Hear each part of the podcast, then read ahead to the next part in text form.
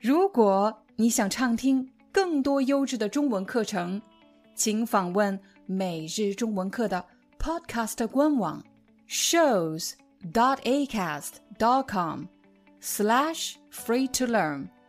我们的付费会员通道为您提供无广告干扰的高质量收听体验，想听多少就听多少。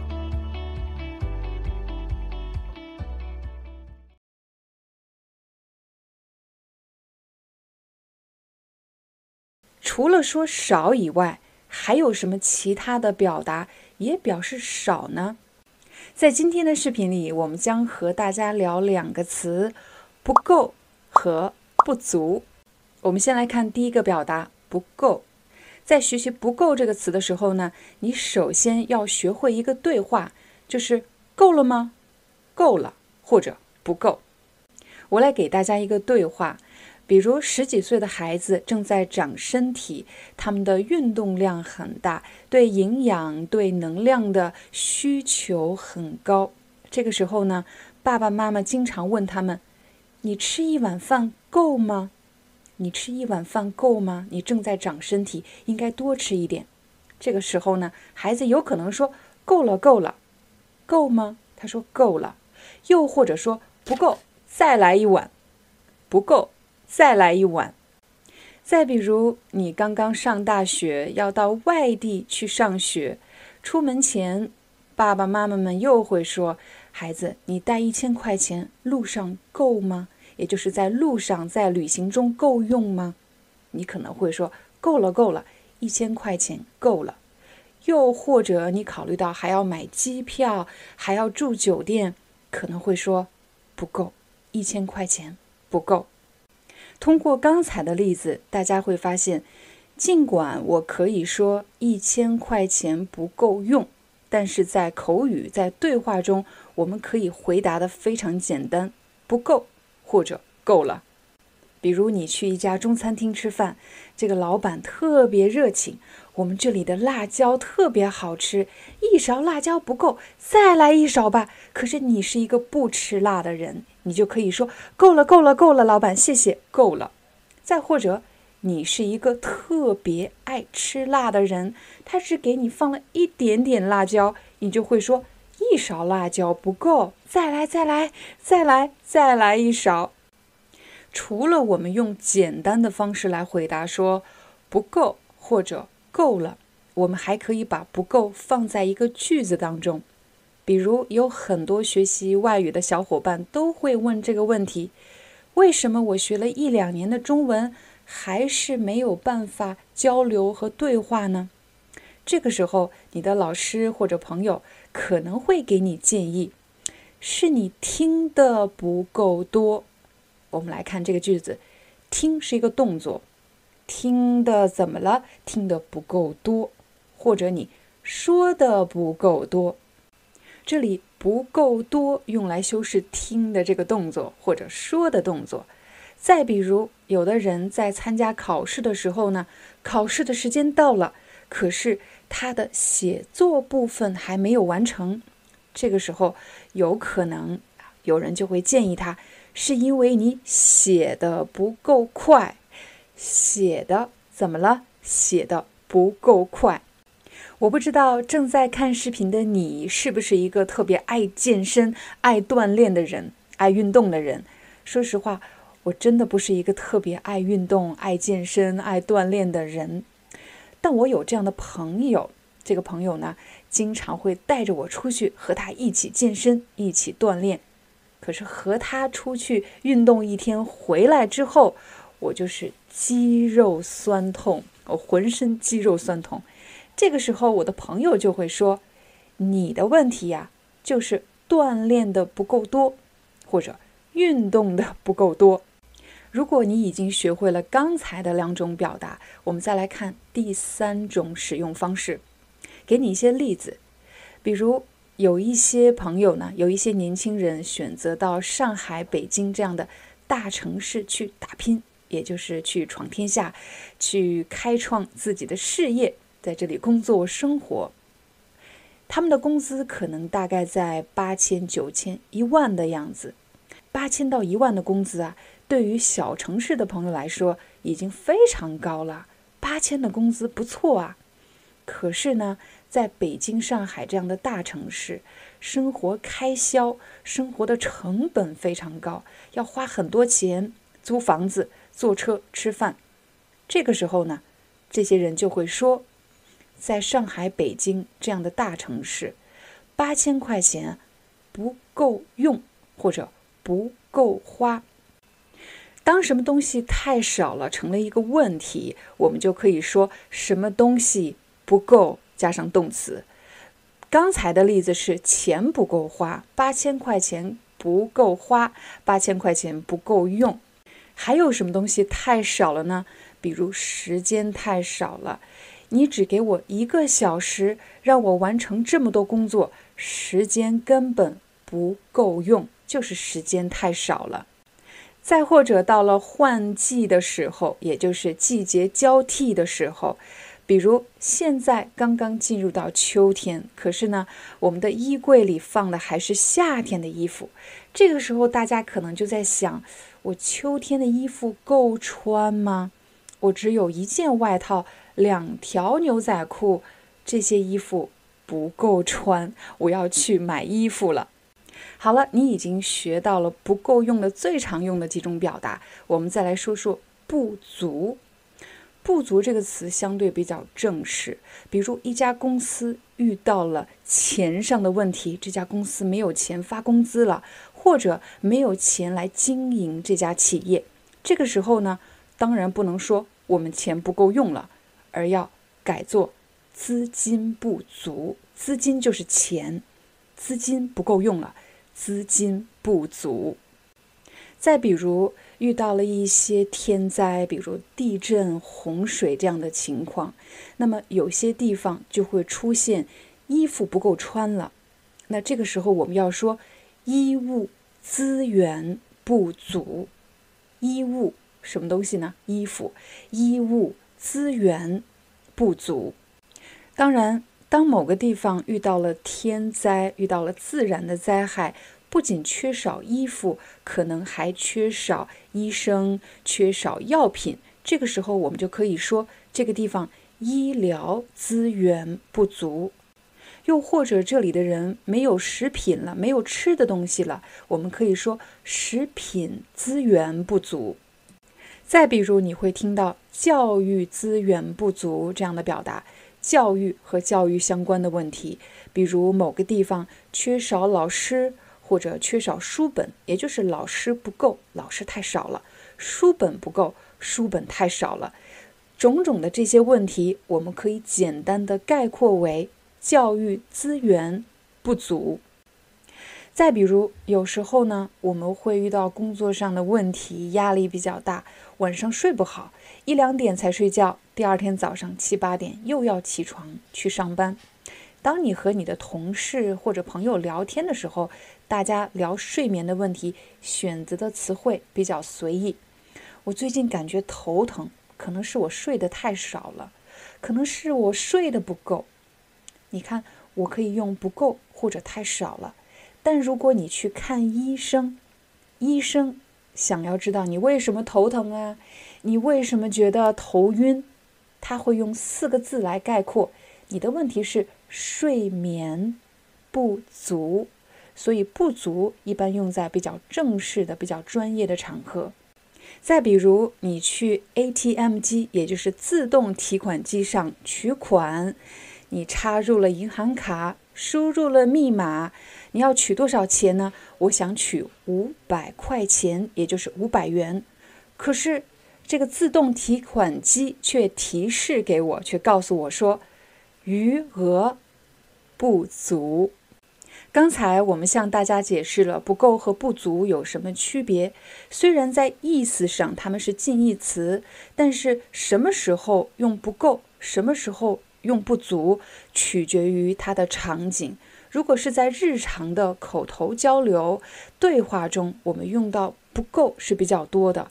但如果你看的是新闻，如果写一个报告，用的更多的是“不足”这个词，什么什么不足。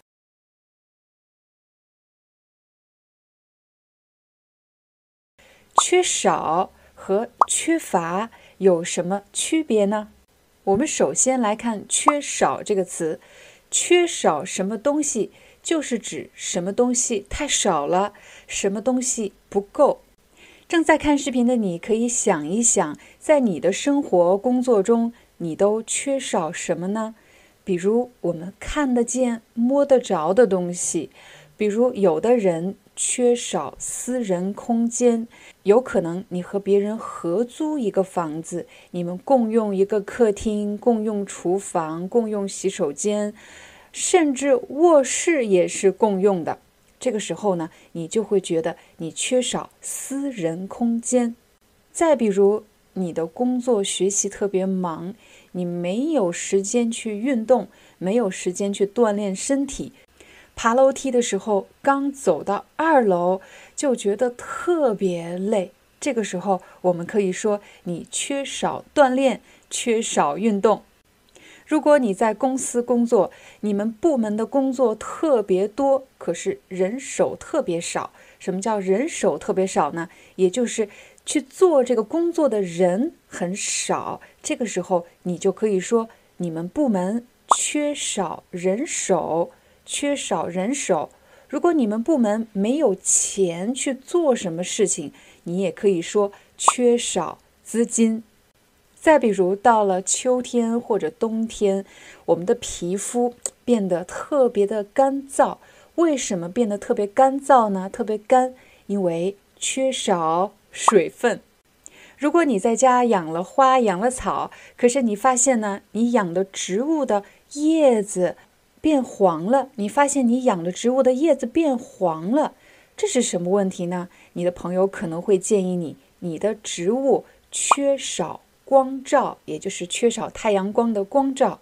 可如果叶子都变干了呢？说明你的植物缺少水分，应该给它浇水了。刚才给大家举的例子，基本上都是可以看得见的、可以摸得着的一些实际的事物。而有的时候呢，我们说缺少什么？是一些比较抽象的东西，我没有办法拿给你看，我只能给你描述比较抽象的东西。比如，我们可以说某个人缺少某方面的知识，我们就以冠状病毒为例，在全球疫情期间，大家每天都会看到各种各样的关于疫情的负面信息，难免会让我们觉得特别的恐慌，特别的焦虑。有一个很大的原因啊，是我们大多数人都缺少和病毒相关的知识，我们缺少这方面的医学知识。当我们缺少医学知识的时候，就很容易被别人误导。再比如，你找到了一份新工作，在兴奋的同时，也会有一点点紧张。为什么呢？因为你担心自己。缺少经验，缺少和这个工作相关的某些经验，缺少某方面的经验，缺少和什么东西相关的经验。如果我现在突然去做销售方面的工作，我就会觉得自己缺少销售方面的经验，我没有这方面的经验。又或者，如果有人让我做某个部门的经理，我会担心我缺少管理方面的经验。如果有人让我去做公司方面的财务管理，我就会担心我缺少财务方面的经验。你觉得自己缺少哪方面的经验呢？再比如，在我们每天的工作、学习、生活中，大家已经投入了大量的时间和精力，但却很少看到进步和收获。这个时候呢，就难免会想放弃。为什么我们总是会有想要放弃的念头呢？有可能还是太缺少耐心了。我们总觉得自己只要付出了努力，应该立刻马上看到成果。刚才我们和大家举的例子都是和缺少有关的。缺少既可以说一个具体的事物，可以数的、可以看得见、摸得着的数量上少，我们可以说缺少什么，比如缺少课本、缺少人手，也有可能，也有可能是一个比较抽象的事物，比如缺少知识、缺少经验、缺少耐心。我们再来看看“缺乏”。缺乏这个词呢，其实是强调极少、特别少，而且缺乏的后面加的都是一些比较抽象的词语，比如刚才我们所举的比较抽象的词语“知识”“经验”“耐心”这三个词。如果某个人呢，他的知识特别少，我们就可以说他缺乏知识；如果他的经验特别少，我们就可以说他缺乏某方面的经验，就是这方面的经验特别少。如果某个人缺乏耐心，表示他的耐心啊实在是太少了，他非常缺乏耐心。比如很多人都有这样的苦恼，在职场上常常觉得自己不会说话，总是说错话，或者说了很多，别人总是误解他。这个时候，他可能会说：“我觉得我缺乏沟通能力，和别人沟通的能力，又或者我缺乏表达能力，我缺乏表达能力，或者总是害怕做什么事情，我缺乏勇气，缺乏勇气。你看这些东西都是抽象的，都是我没有办法拿给你看的，都是比较抽象的一些东西。再比如。”我现在就是不想工作，我就是不想学习，我觉得我没有动力了，一点动力都没有。我们就可以说某个人缺乏动力。如果遇到困难就放弃，除了缺乏耐心以外，还有可能是缺乏毅力。毅力就是意志上能够坚持下去，缺乏毅力。除了这些和自己的能力相关的，有时候我们还会说社会太不公平了，我们缺乏机会。年轻人缺乏什么？缺乏机会，缺乏展示自己的机会，缺乏犯错的机会，缺乏挑战自己的机会。也欢迎大家在视频下方留言，用今天所学到的词汇来聊一聊你自己的生活。比如，在你看来，你觉得你缺乏机会吗？你缺乏什么样的机会？又或者，你觉得自己缺乏某方面的能力和经验？你缺乏什么能力呢？缺乏什么经验？比如，在我看来，如果想做一个优秀的语言老师，一定不能缺乏沟通能力，一定不能缺乏心理学方面的知识。一定不能缺乏语言学方面的知识，一定不能缺乏耐心。我相信每个职业肯定都会对这个职业的优秀从业者有各种各样的要求。我们每个人都会觉得自己缺乏某方面的经验、某方面的能力或者知识。但是不管怎么样，最重要的是不能缺乏关心自己、爱护自己的能力。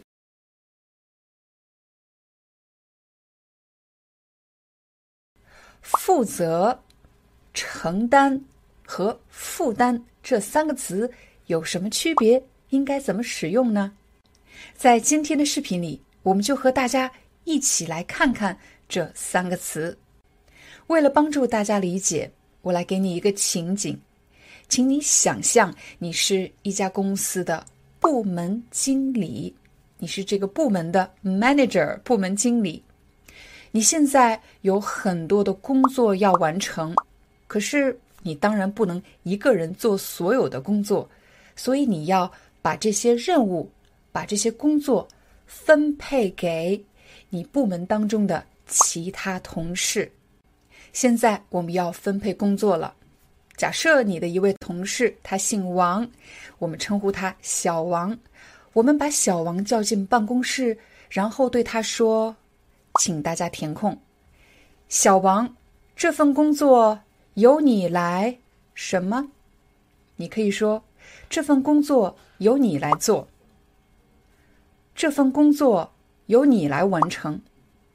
我们还可以说这份工作由你来负责。请大家注意“负责”这个词，“负”有负担的意思，就是把什么东西背在背上，就叫做负。责呢，责任，我把什么背在背上，我把责任背在背上。这个工作现在是我的了，我要全权负责这份工作。刚才你学会了一个句型，这份工作由谁来负责？其实就是说这份工作。由谁来做，由谁来完成的意思。刚才我们已经完成了工作的分配，什么工作由谁来负责？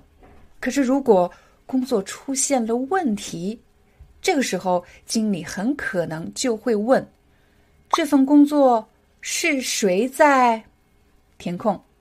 这份工作是谁在做？你也可以说这份工作。是谁在负责？我们其实也可以把负责一项工作的人叫做负责人。谁是这项工作的负责人？谁在负责这个工作？谁是这个部门的负责人？谁在负责管理这个部门？比如经理，经理其实也可以叫做部门的负责人。谁是这个公司的负责人？谁在负责管理这家公司？负责人。负责这个词的后面通常加的是工作或者任务。我来问你一个问题：你在你们公司负责什么工作？你可以回答：我在我们公司负责技术方面的工作。我在我们公司负责管理方面的工作。我在我们公司负责设计方面的工作。负责这个词你学会了吗？我们再来看一看承担这个词。比如很多年轻人都想自己创业。什么叫创业呢？就是自己开公司当老板。但其实创业并不是件容易的事情。如果你想创业，必须要想好三件事情。第一，你要。承担风险。第二，你要承担责任。第三，你要承担后果。如果你想学会“承担”这个词，那么一定要学会承担的三个固定的搭配。第一个是承担风险。比如想开公司，就要投入一定的资金，可是这些资金，也就是钱投进去之后，到底公司能不能赚钱呢？这不是件确定的事情，它是有风险的，你是有失败的风险的，所以要承担风险。想要创业，要承担的第二件事情，那就是承担责任。当我们作为一个公司员工的时候，承担的责任是比较有限的。比如，我只需要负责我自己的工作，只要承担我工作内的责任就可以了。但是，作为一个创业者，作为管理者，他要承担的责任就多得多。比如，要考虑产品的设计、产品的推广、公司的管理。公司的财务、员工的福利，还有公司大楼的安全设施等等等等。如果你想创业，这些工作都需要承担责任。创业要承担的第三件事情就是承担后果。什么叫后果？其实就是指一件事情不好的结果。创业时投入了大量的时间、精力、财力、人力，可如果创业没有成功呢？创业失败了呢，所以要想创业，就得准备好承担失败的后果。现在我们来帮大家快速做一个总结，我们来对比一下负责和承担。负责的后面通常加的是工作，负责什么工作？而承担这个词的后面可以加承担责任、承担风险。承担后果。现在我们来看“负担”这个词。假设这里有一家人，有爸爸妈妈和孩子。一家人的生活要花很多钱，会产生很多的生活开支。生活开支其实就是指生活的费用。如果这家人是爸爸妈妈两个人都工作，我们可以说是夫妻两个人来负担全家人的生活开支。爸爸妈妈他们挣的钱来支付生活费。但如果这家人，只有爸爸工作，妈妈不工作，我们就可以说是爸爸一个人在负担全家人的生活开支。你注意到了吗？“负担”这个词的后面一般加的是费用，比如负担学费、负担旅行的费用。我们来给大家一个例子：假设有两个年轻人在谈恋爱。他们约好了一起去旅行，在这种情况下，你觉得应该由谁来负担旅行的开支呢？是应该由女孩子来负担旅行的开支，还是应该由男孩子来负担旅行的开支？又或者应该他们两个 A A 制？A A 制的意思。就是每个人负担自己那部分的开支。现在的生活成本越来越高，上学的学费变得越来越贵，很多家庭都在抱怨。他们说，孩子的教育开支年年增长，我们真的负担不起。负担不起什么？负担不起孩子的教育费用，也就是指。我们付不出这么多的钱的意思。负担这个词除了可以做动词以外，也可以做名词，比如某个人的工作负担、某个人的学习负担、某个人的经济负担。大家其实可以把负担替换成另外一个词，叫做压力。如果正在收看或者收听我们中文课的朋友是一位学生。我要问你，你的学业压力大吗？我也可以说，你的学习负担重吗？如果你是一位职场的白领，我就会问，你的工作压力大吗？你的工作负担重吗？你有很多工作吗？如果你刚刚买了房或者买了车，从银行贷款了很多钱，我可能就会问你。你的经济压力大吗？你的经济负担重吗？表示你有足够的钱去还这些债务吗？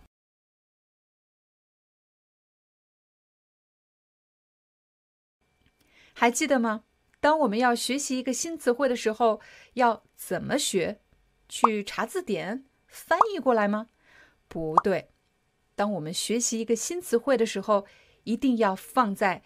情景中学习，也就是说，我们只有知道它怎么使用，在什么情况下使用，才算真的掌握了这个词汇。细心的朋友可能注意到了，我刚才就用到了“情况”这个词。我说，大家应该知道在什么情况下使用一个词汇。也许你听到了“情况”这两个字。但是这里其实是一个六个字的固定表达，在什么情况下干什么，在什么情况下，一共是六个字。一个固定的表达就是指你不能把它拆开，只看情况，应当把它看作一个整体，在什么情况下使用。请大家注意这两句话。第一句，你要知道。怎么使用这个词汇？第二句，你要知道在什么情况下使用这个词汇。这两句话看上去意思差不多，但其实第一句话强调的是怎么用这个词啊，非常的笼统。但是第二句我做了一个限定，也就是说是有条件的，在什么情况下使用。就是指你要知道在什么地方，面对什么人，在什么场景下使用。现在让我们来练习一下这个固定的表达。虽然大家都在学中文，但是毕竟中文不是一个简单的语言，所以我想问你的是：你是在什么情况下决定开始学中文的呢？比如，你可能是因为工作原因，所以开始学中文的；又或者是因为大家都在出国留学，有的人去了日本，有的人去了美国，而你偏偏对中国更感兴趣。所以你决定学中文，也就是说，当你决定学中文的时候，是有一个前提条件的。你是在这样的情况下才做出了决定。让我们再来看看情况的第二种意思。我来给你第一个情景，比如在我教授中文课的过程中，我常常会遇到一些年龄比较小的外语学习者。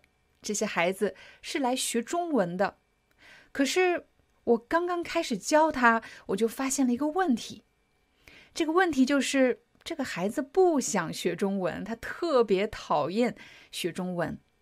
他既然不喜欢，但是为什么来学中文呢？哦，原来不是他要学习，而是他的爸爸妈妈特别希望他能够说一口流利的中文。而这种情况是比较常见的。刚才我用到了“情况”这个词，这种情况是比较常见的。哪种情况呢？我说的是，不是孩子要学习中文，而是爸爸妈妈希望他学习中文的这种情况，这样的问题，这样的事情是比较常见的。“情况”这个词到底是什么意思呢？刚才我在解释“情况”这个词的时候，我用了这样的事情、这样的问题。在这里，“情况”的意思是表示某个类型的事情或者某个类型的问题。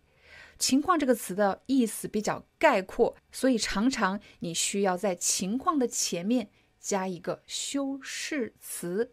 比如在刚才的例子里，我说了常见的情况。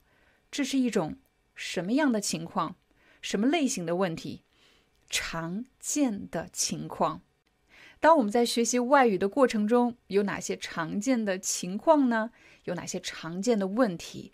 比如，我学了一些语法，可是我听不懂；或者我可以听懂，但是我说不出来；我可以说，但是说的不准确。刚才我说的这些情况。都是比较常见的，这些都是常见的情况。刚才我们反复练习的是常见的情况，那么情况的前面可不可以加别的词呢？当然可以，比如特殊情况。什么叫特殊情况？我来给大家一个例子，比如大多数人的上班时间是周一到周五。每天早上九点去上班，下午六点下班。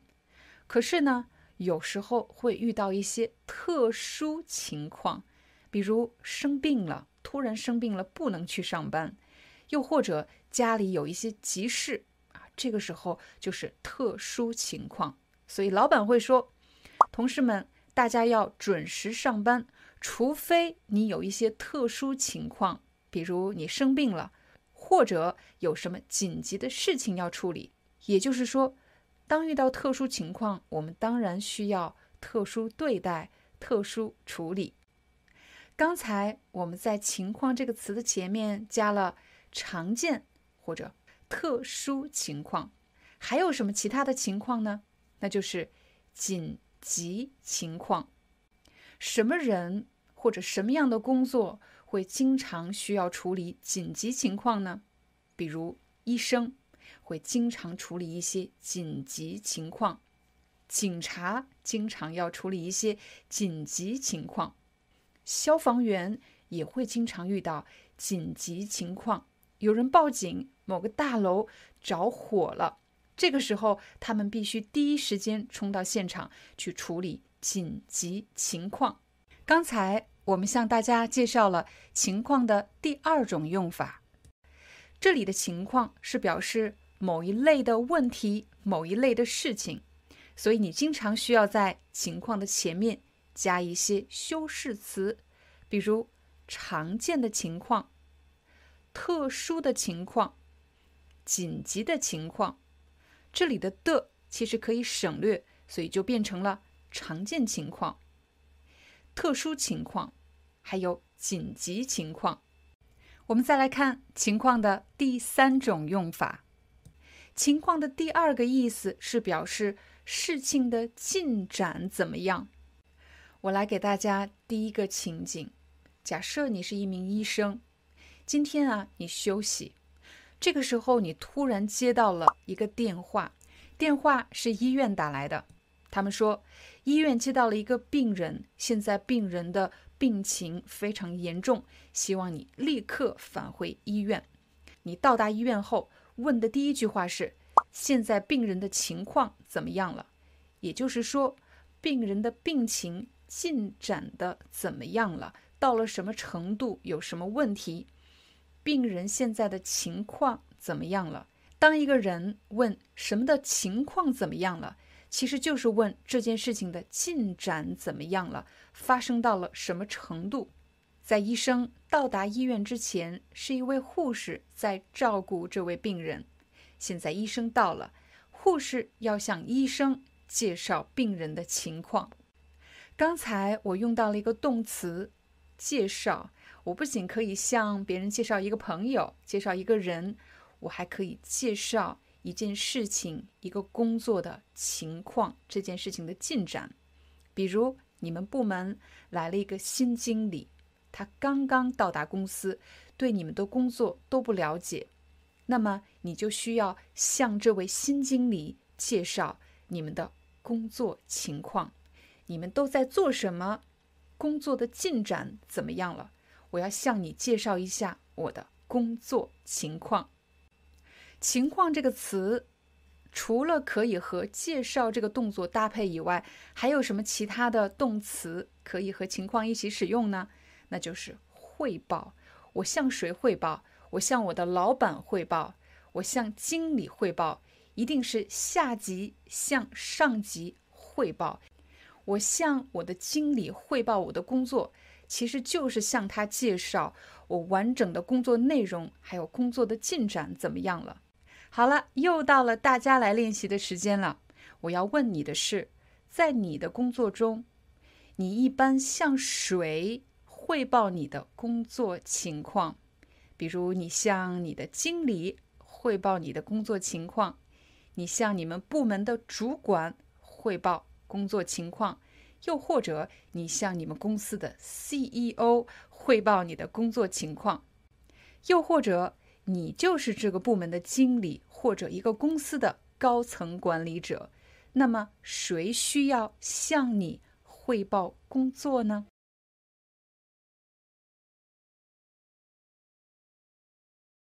当我们想获得一种新的技能或者提升自己的能力，自然要去学习。怎么学习呢？除了去学校学习以外，我们还可以向他人学习。也就是向那些比我们做得好的人来学习，请大家注意，这里有一个固定的表达，叫做向某某某某人学习。如果你的朋友在某方面做得非常出色，也就是做得非常好的意思，那么我们就可以向朋友学习。除了说向某个人学习以外，还有什么其他的词可以表达学习呢？比如“模仿”这个词。当我们想获得某种技能，我们需要向别人学习。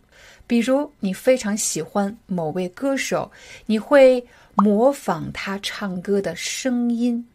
模仿的意思就是照着样子做，他怎么做你就怎么做，模仿他的声音。如果你喜欢跳舞，很可能你就要模仿某位舞者的动作。舞者就是跳舞的人，模仿某一位舞者的动作。有的朋友很有幽默感，他们也很有模仿的天分，什么意思呢？就是非常善于模仿。比如，他们可以轻松的模仿朋友走路的姿势，或者说话的声音，甚至说话时的表情。我不知道你同不同意。如果一个人想学好一门外语，他必须要擅长模仿，比如模仿母语使用者说话时的用词、口气。动作、表情。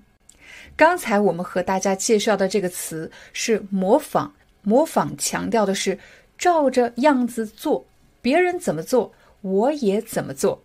但是模仿时间长了，你会发现，你还是希望找到属于自己的特点，找到属于自己的方式。这个时候，很可能你就不满足于模仿这件事情。不满足于什么事情，就是指对什么事情不满足。我不满足于模仿别人，说明我已经不想模仿别人了。我希望有一个自己的特点，有一个自己说话的方式。这个时候，你就需要另外一个词，这个词叫做借鉴。大家看到了“借鉴”这个词的第一个字是“借”，你肯定认识“借”。我向你借五块钱啊，你借给我一支笔，借来用一用。我们再来看“见”这个字，“见”其实有映照的意思，什么意思呢？大家可以理解成把别人和自己做对比，通过看别人了解自己有哪方面不足，学习他人的长处。其实这就是借鉴。所以，借鉴这个词强调两个动作：第一是对比，把自己和别人做对比，看一看别人哪方面做的比自己好；第二个动作借，借过来用一用。我来给大家一个情景，比如在某家公司，一个团队刚刚接到了一个新的项目，可是这个团队的人都缺乏经验。没有这个项目相关的经验，这时候怎么办呢？当然要向别人学习，向什么人学习？向其他部门或者向有成功经验的人学习。这时候大家可能会说，我们可以借鉴一下其他公司的成功案例，就是看别人怎么做的，他们已经成功的例子。我们来借鉴一下，我们去学习一下别人的成功案例，借过来用一用，借鉴别人的成功案例。当然，你的工作内容不同，借鉴的东西也不一样。比如，如果你是一位设计师，很可能你要借鉴一下别人的设计；如果你是一位管理者，很可能你要借鉴一下别人的。管理方式，再比如，如果你是技术人员，很可能你要借鉴一下其他国家、其他公司的先进技术。借鉴就是指把好的部分拿来用一用，就是借鉴。所以，如果你不是把某一部分拿来用，而是完全照搬的放在自己的计划中，放在自己的设计中。这时候，别人很可能会说：“你这根本不是借鉴，你是在抄袭。”抄袭的意思就是完全不做任何的创作，直接拿来用，照抄别人的内容，照抄别人的设计，把别人的劳动成果当做自己的劳动成果，就是抄袭。抄袭这个词是比较正式的。在日常对话中，你很少听到“抄袭”这个词，但是你却经常会听到“抄”抄什么？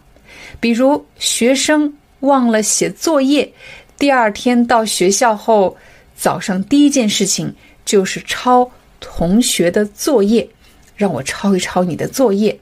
考试的时候想不出答案，不知道该怎么写，就会看旁边的人。抄别人的答案，抄。当你上课的时候，老师在黑板上写了板书，写完板书后，他说：“大家请把这些板书抄在你的笔记本上，把它抄下来，抄写在你的本子上。”刚才我们和大家分享了三个非常实用的词汇：模仿、借鉴，还有抄袭。我要教给大家的第四个词叫做参考。参考这个词可以做动词，比如我在准备每一期中文课的时候，其实有时候我也不确定这个词到底怎么使用。这时候我怎么办呢？我要去问我的老师吗？我当然不会去问我的老师，我会上网去查询查询这个词条的信息。如果我说我可以参考网站上的信息，说明我可以在网站上得到我想要的答案，或者把它作为信息的某种来源。我可以参考网上的答案，我可以参考字典上的解释。当你在工作中需要写一个报告，可是你需要得到一个数据，从哪里得到这个数据呢？你可能会去网上找这个数据，这时候你就可以说：“我可以参考一下网上的数据，我可以参考一下报告里的数据，我可以参考一下其他部门提供的数据。”参考就是从别的地方获得你需要的信息，比如很多朋友会在视频下方提问：廖老师怎么样提高口语能力呢？廖老师怎么样提高阅读能力？我当然非常乐意，也就是非常高兴给大家分享我自己的一些经验，但是这些经验仅供参考。我的意思是说，这些只是我个人的经验。你可以通过这些经验获得你需要的信息，不需要完全照着我说的做，仅供参考。仅供参考这个表达特别实用。当你给别人一个建议，你不想让别人觉得是强加给别人的。什么叫强加给别人？就是你必须听我的，我不想让你有这样的感觉。所以，当我已经给你提完了建议。我可以说，这些建议仅供参考。如果你想访问视频下方的字幕文稿，请一定记得加入我们的频道会员。现在，我向大家展示怎么样成为我们中文社区的会员呢？请大家用电脑登录 YouTube 频道，在主页上方有一个加入按钮，点击加入。成为我们的频道会员有什么好处呢？你不仅会每周收到不同主题的词汇卡，以及可以访问视频下方的汉字书写练习以及视频字幕文稿。作为社区会员，你还有权利访问不同主题词汇卡的讲解视频。如果你遇到了什么中文问题，也可以在视频下方留言提问。这是一个付费项目，每月是六点九九欧元。没有问题后就可以点击加入。现在进入支付页面，完成支付就可以成为我们的会员了。最后要感谢大家的观看以及一直以来的支持，我们明天见。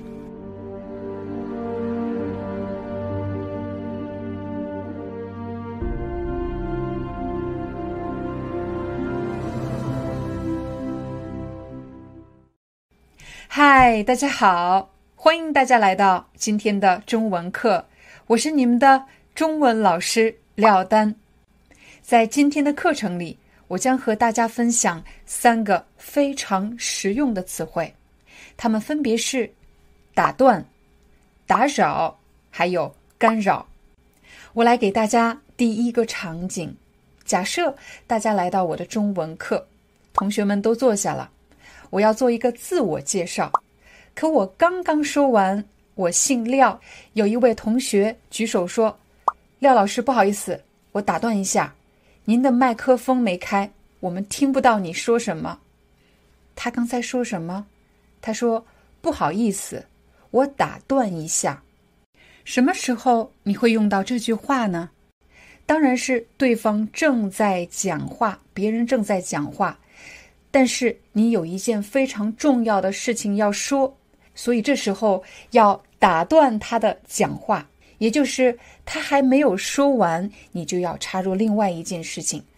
不好意思，我打断一下，然后解释你打断的原因。不好意思，我打断一下，外面有人找你。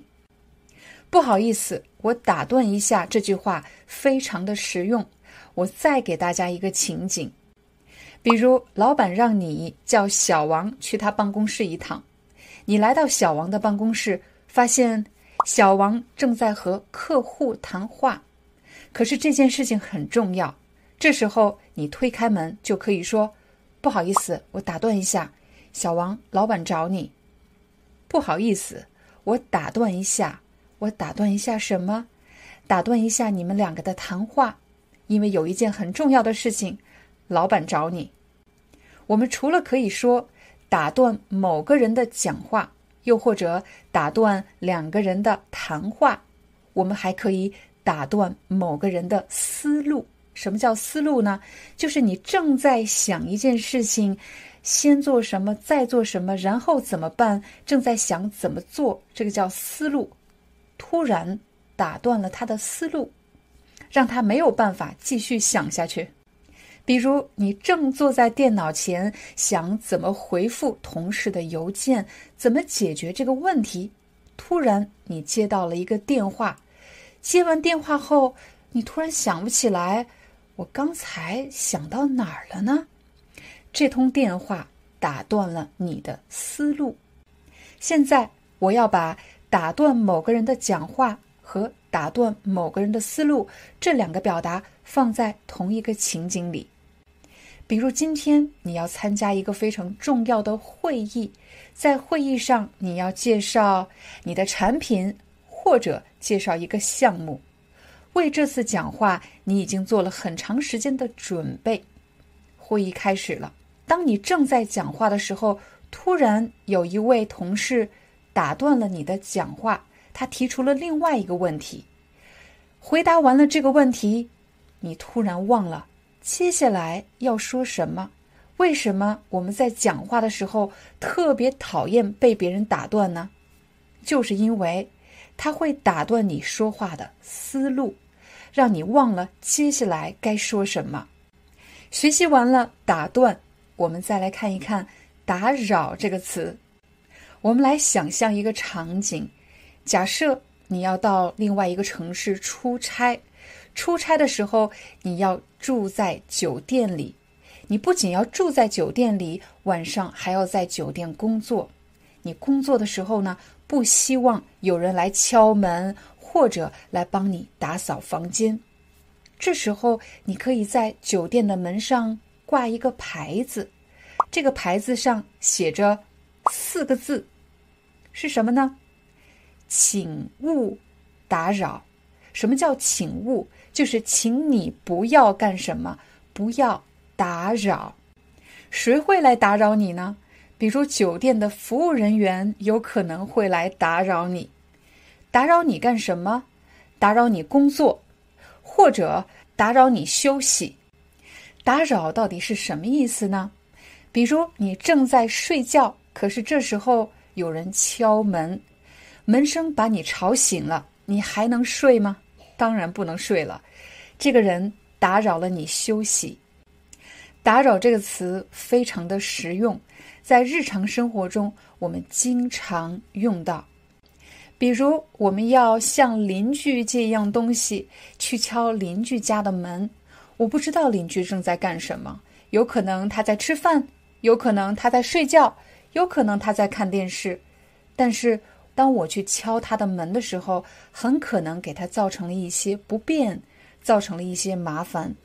这时候我就可以说：“不好意思，我打扰一下，请问您家有油吗？可不可以给我借一点橄榄油？我家的油用完了。”再比如，你来到一个陌生的城市，你走丢了，这时候你想向路人问路，从这里路过的人问路。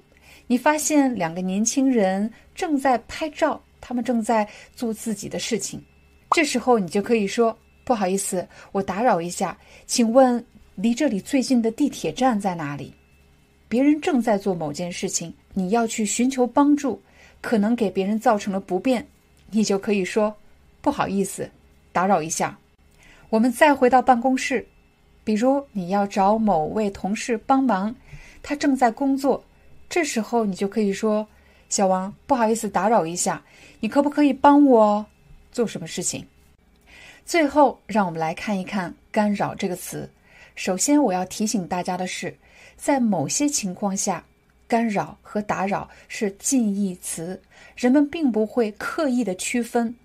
比如说，爸爸正在工作，你不要去打扰他；爸爸正在工作，你不要去干扰他，不要干扰他的学习，不要打扰他的学习。不要干扰他的工作，不要打扰他的工作。在这样的句型中，干扰和打扰是可以替换使用的。但是在某些情况下，打扰和干扰是不可以替换使用的。比如，在酒店的门上，我们只能挂“请勿打扰”，而从来没有听说过“请勿干扰”。如果别人正在做什么事情，可是你要插入另外一件事情。这时候你就会说：“不好意思，打扰一下。”也就是非常抱歉，给你制造了不便。不好意思，打扰一下。这里只能用打扰。我们再来看一看什么情况下只能用干扰。比如参加在线会议，可是我这里的信号非常不好。为什么信号不好呢？因为我家旁边是一个飞机场，机场会。干扰到这里的信号，一定说干扰信号，而不能说打扰信号。干扰的最后一个不同是，干扰这个词还可以做名词。比如你要参加一个重要的考试，或者你要完成一个重要的项目，在这个过程中，你要克服各种各样的干扰。什么样的事情呢？叫干扰？干扰就是指。会影响你的事情，就叫干扰。比如，孩子生病是一种干扰；谈恋爱分手让你的心情很差，这是一种干扰；又或者你最近忙着搬家，这是一种干扰。在视频最后，我们来帮大家梳理一下今天学习到的内容，请你带走五句话。当别人在说话。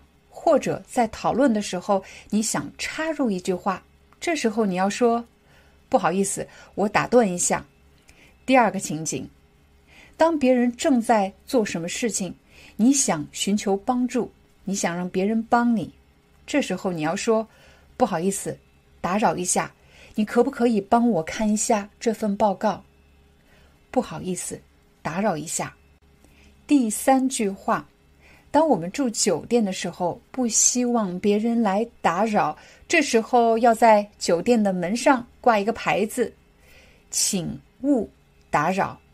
当你在通电话或者是进行在线会议的时候，发现信号不好，大家可能会问：为什么信号不好？可能是我家附近的机场干扰了这里的信号，是什么原因干扰了？这里的信号，最后一句话，我们既可以用干扰，也可以用打扰。爸爸正在工作，你不要去打扰他。爸爸正在工作，你不要去干扰他。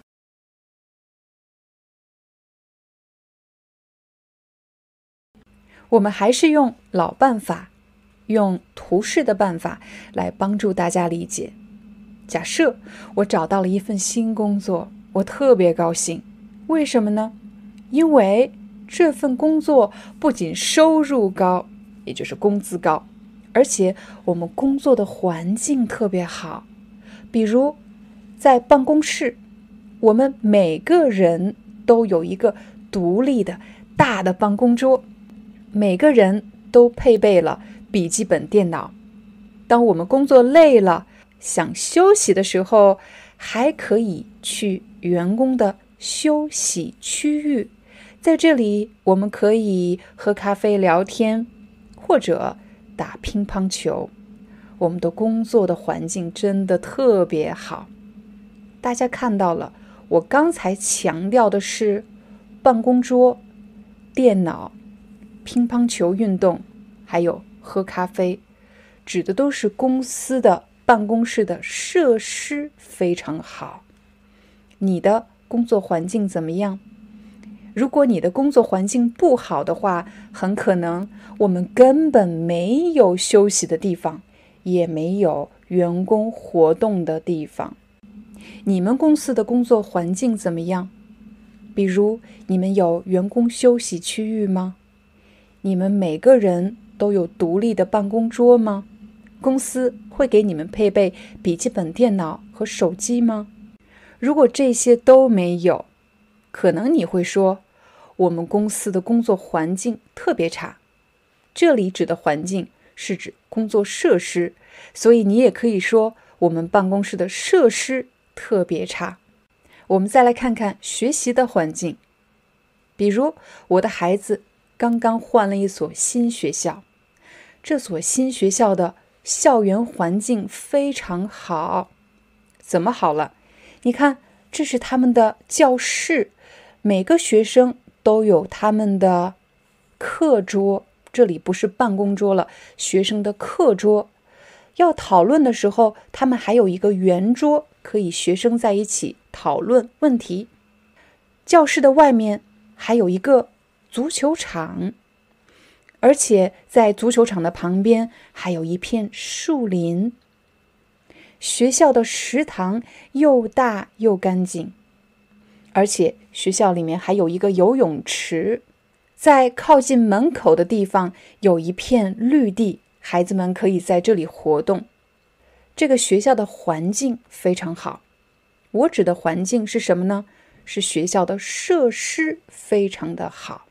大家要特别注意的是，如果我说环境特别好，环境是一个比较概括的词，我怎么知道你说的是设施呢？所以一定要根据这句话前面的内容来猜测。我刚才说了，课桌、足球场、小树林、游泳池、绿地。我一直在说学校的设施，然后我才说的学校的环境特别好。当一个人说我工作的环境很好，或者我学习的环境很好。有可能是设施，也有可能是别的方面的。比如这个例子，有两家公司，你想去哪一家公司呢？是这一家公司，还是这一家公司？我相信大家肯定都想去这家公司工作。为什么？因为同事之间互相帮助、互相支持，而且大家可以坐在一起。互相讨论各自的想法。当你在一个公司，同事之间互相帮助，大家积极讨论，我们说这个公司的什么很好？公司的氛围很好。但是说实话，“氛为”这个词不好发音。当我们说快的时候，其实我发的不是“氛围”，太难了。我说的是“氛围”，氛围。围氛围，虽然这样的发音根据拼音的标注并不标准，但是当你说话的时候，因为语速过快，所以会发生口型的变化、发音的变化。我们公司的工作氛围很好，你看我说的是氛围，如果我想说氛围，发音起来非常困难，容易吐字遇到困难。我们公司的工作氛围很好，对我来说太难了。如果同事之间不仅不互相帮助，而且经常争吵，经常发生争吵，我们就可以说这家公司的工作氛围不好，因为同事之间经常发生矛盾，大家不愿意合作，一个部门没有团队合作，这个部门的工作氛围不好，或者。这家公司的工作氛围不好。当你面试的时候，面试官很可能会问到你在上一家公司工作的经历，有可能你是一个特别想努力工作的人，但是你过去的公司缺乏这样的工作环境。面试官很可能会问，你所指的缺乏工作的环境是指什么意思呢？是因为公司的设施不好吗？你说不是的，我指的是我们公司。没有一个良好的工作氛围，没有一个良好的工作氛围，所以大家要特别注意的是，当我想做好什么事情，但是缺乏环境，其实指的是缺乏完成这件事情的条件。这个条件可以是设施，也可以是氛围。我们再给大家一个例子，比如说一个孩子在学校遇到了学习问题。老师很想明白为什么这个孩子不喜欢学习，他明明很聪明啊。后来这个老师才明白，原来这个孩子在家没有学习的环境。什么叫没有学习的环境呢？第一是这个孩子他没有一个属于自己的学习空间，他没有一个地方去学习，他连桌子都没有，他没有这些设施。其次。爸爸妈妈从来不给他讲故事，而且经常玩手机争吵。在他们家没有学习的氛围，也就是没有人去影响你想要学习，没有这样的氛围。这个时候，我们就可以说他们家没有学习的环境，没有这个条件。所以大家看到了，刚才我说这个孩子没有学习的环境，包含了三种东西，一种是。没有空间，没有地方。第二，没有设施，没有桌子，没有椅子，没有书本。第三，没有氛围，可以是没有人给你积极的影响，又或者是人和人之间的关系不好，所以没有学习的氛围。现在再回到我们最初的问题，还记得那位朋友问的问题吗？我没有工作的环境和我没有工作的空间有什么不一样？如果我说我没有工作的空间，很可能是在我们家，我根本没有一个办公的地方，我没有一个给大家录视频的地方，我就可以说，我们家我没有一个工作的空间，都是孩子的东西、老公的东西，没有我工作的空间，没有我工作的这么一个地方。可如果我说我们家没有我工作的环境，可能是第一。我没有地方。第二，我可能有地方，但是呢，孩子们总是制造噪音。可能你在看视频的过程中，经常会听到我的孩子在说话或者在吵闹，因为他们在客厅，两个人在做游戏或者聊天，所以会有很多噪音。这个时候，我就会说：“哎，我们家其实我没有工作的环境。”我想要什么工作的环境呢？我希望安静，我希望不要被打扰，能够安静的录视频。没有工作的环境，可是每个人的情况是不一样的。我想知道你有工作的环境吗？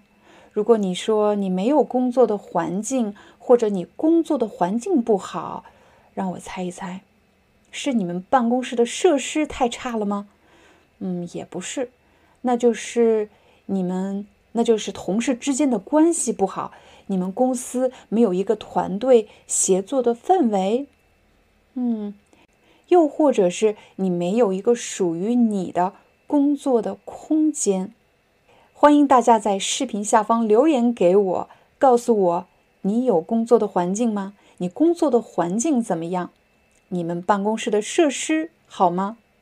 你们公司的工作氛围怎么样？同事之间相互帮助吗？最后，你有属于你的工作空间吗？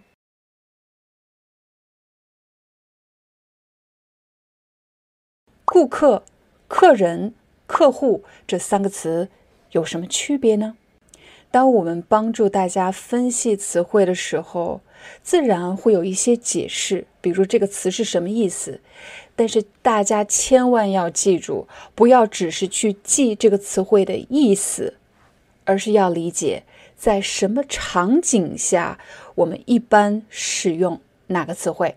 我们先来看第一个词汇“顾客”。在什么场景中我们会用到“顾客”这个词呢？比如，我是第一天去上班，我的工作是在一家餐厅当服务员，我在接受服务员的培训。经理告诉我，当顾客进来的时候，我们要说。欢迎光临。他说什么？经理说：“当顾客走进来的时候，我们要说欢迎光临。”在这家餐厅中，进来吃饭的人他们是顾客，而我在这里工作，我是员工。所以你看到了，当我们在一家餐厅的时候，顾客是来吃饭的人。员工是指在这里工作的人，工作人员，员工。这时候你可能会问：如果是一家服装店呢？服装店也是顾客。玩具店呢？也是顾客。如果是其他各种各样的零售商店呢？都是顾客。顾客，员工，顾客，员工。我们再来看第二个词：客户。假设有一天，我和孩子走在路上，有一个人走过来说：“嘿，你好，廖丹，好久不见。”我们在聊天。他走了之后，孩子问我：“妈妈，这个人是谁？”我说：“这个人是我的客户，他是我的客户。为什么这里我说客户呢？因为我们有。”商业往来，我们是工作上的关系。我是我是什么？我是商家，他是买家，那他就是客户。又或者我提供服务，我是商家，我提供服务，他购买服务，他就是我的客户。因为我们有商业上的往来，我们是商业关系。再给大家一个例子。比如今天我要出去办一件事情，今天我要出去办事情，我要去办什么事情？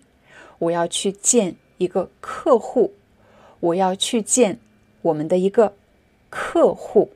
假设我已经到达了和客户见面的地点，这时候我说：“您公司是我们最大的客户，您公司是我们。”最大的客户，也就是您是我们最大的买家，最重要的买家。您是我们最重要的客户，您的一位朋友也是我们的客户，您的一位朋友也在我们这里购买商品或者购买服务，您的朋友也是我们的客户。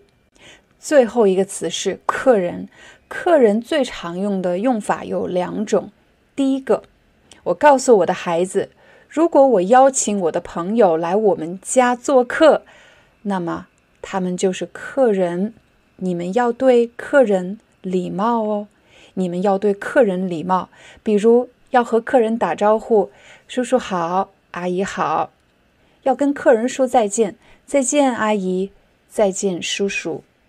他们是我们的客人，客人坐这里，你坐这里，你来我家做客。你是客人，我是主人，客人和主人是对应的关系。第二种客人的意思其实就是顾客。你还记得我们的第一个例子吗？我在一家餐厅接受培训，经理说，当客人走进来的时候，我们要说欢迎光临。这里的客人就是顾客的意思，来我们的商店购买服务、购买商品的人。就是顾客，也可以说客人。再给大家最后一个例子，帮你区分顾客和客户。比如我在一家餐厅排队，这里人特别多，我拿着菜单对旁边的一个人说：“哎，你好，我想点这个。”这个人看了看我说：“不好意思，我不是这里的服务员，我不是这里的员工，我也是顾客，我也是顾客。”再比如。我走进同事的办公室，发现办公室里坐着一个人，我不认识。我以为他是我们公司的新同事，所以我说：“你们经理在吗？”他回答我说：“不好意思，我不是你们的员工，我是你们的客户。”哦，对不起，你听到他说什么了吗？他说：“我不是这里的员工，我是你们的客户。”为什么这个人说我是你们的客户，而没有说我是你们的顾客？因为顾客是指正在挑选东西、正在购买东西、正在购买服务的人，就称为顾客。而他并没有正在购买服务，他和我们有商务合作的关系，有商务上的往来，他是我们的客户，又或者他的公司是我们的客户。请大家注意，顾客和客人一定是一个人，他肯定是正在这家商店或者正在这里。购买服务、购买商品，正在挑选的人，我们就称他们是顾客、客人。但是，客户可以是一个人，也可以是一家公司。比如，我们和这个人有商业上的往来，他是我们的客户；我们和某家公司有商业上的往来，这家公司是我们的客户。现在你明白怎么区分客户？顾客和客人了吗？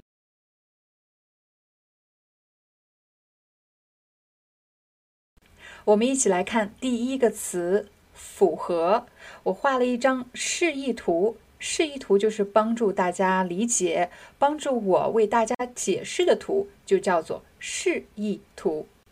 每一家公司、每一个学校都有他们各自的要求，比如每家公司。都对员工的着装，就是你上班穿什么衣服有要求。比如对男同事的要求是要穿白衬衣，要打领带，不可以穿拖鞋，不可以穿拖鞋。如果你做到了这三点，那么你的着装，也就是你的服装，符合公司的要求。请大家再看一遍这句话：你的着装符合公司的要求。什么符合什么的要求？我再给大家一个例子。再比如，我们去找工作的时候，每一个工作对工作人员也是有要求的。比如做飞行员，不是每个人都可以做飞行员。为什么呢？因为做飞行员是有要求的。有什么要求？第一个，视力要好，不能有近视，不能有远视，视力要好。第二，他的身体健康状况要好，身体要好。第三个是心理素质要好。什么叫心理素质呢？就是他能够抗压，能够承受紧张、焦虑，能够很好的控制自己的情绪，有一个非常好的。心理素质、心理的状态。正在看视频的你，有没有想过有一天去当飞行员？你符合做飞行员的要求吗？我肯定不符合，因为我的视力不好，我不符合做飞行员的要求。也可以说，我不符合当飞行员的要求。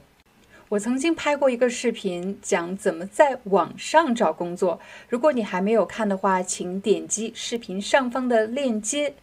当你找工作的时候，你会看到这个职位或者这个工作的工作要求，也就是如果你想获得这个职位，你想获得这个工作，你要达到什么要求？假设我最近正在找工作。我想应聘的这个职位是总经理助理，可是参加完面试后，这家公司并没有和我联系。我现在想确认这个职位的人选，他们定下来了吗？也就是他们确定下来了吗？嗨，你好啊，我叫廖丹，我上周参加了您公司的一场面试，我面试的职位是总经理助理，但是您一直没有和我联系。我想和您确认一下，这个职位的人选确定下来了吗？面试官回复我：“非常抱歉，这个职位的人选我们已经确定下来了。你没有获得这个职位的原因是你的学历不符合我们的要求。我的学历，也就是我的教育背景，我的学历不符合他们的要求。我们再来看下一个例子：当你买商品的时候，你当然想买质量好的商品。通常在你买的商品上，如果是中国制造的话，会有一个小牌子，上面写着“质量合格”。合格两个字，合格的意思就是指这个产品或者这个商品符合质量的标准。这个标准是谁定的呢？可以是一个国家，每个国家对某个产品的质量标准可能是不一样的，也有可能是某个行业的这个行业规定的质量标准，也有可能是更大范围的，比如欧洲。在欧洲消费生产的商品都有统一的欧洲质量标准，也简称为欧盟标准。如果你已经理解了什么是质量标准，我们再来看“符合”这个词。一般我们说什么商品符合什么质量标准？这个商品符合这个行业的标准，这个商品符合这个国家的质量标准。这个商品符合欧盟的质量标准。我们再来看第二个词“适合”。假设在你面前有两个工作，你可以选择一个，那么你会选择哪一个呢？是做老师，还是做飞行员？有可能你会说：“我适合做老师，但是我不适合做飞行员。”是谁说的你不适合？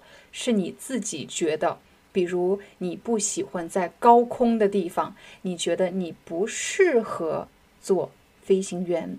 大家看到了，这里我不适合是一种非常主观的，我觉得我不适合。但也有可能你去工作了三个月，你的上级告诉你，啊，我觉得你不适合做飞行员。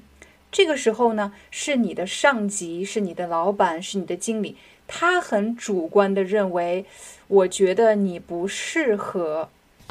请大家回忆一下，刚才我们说的符合标准、不符合标准是有一个非常明确的规定的，工作要求非常明确的罗列了出来。但是适合什么，不适合什么，一般是比较主观的，主观的判断。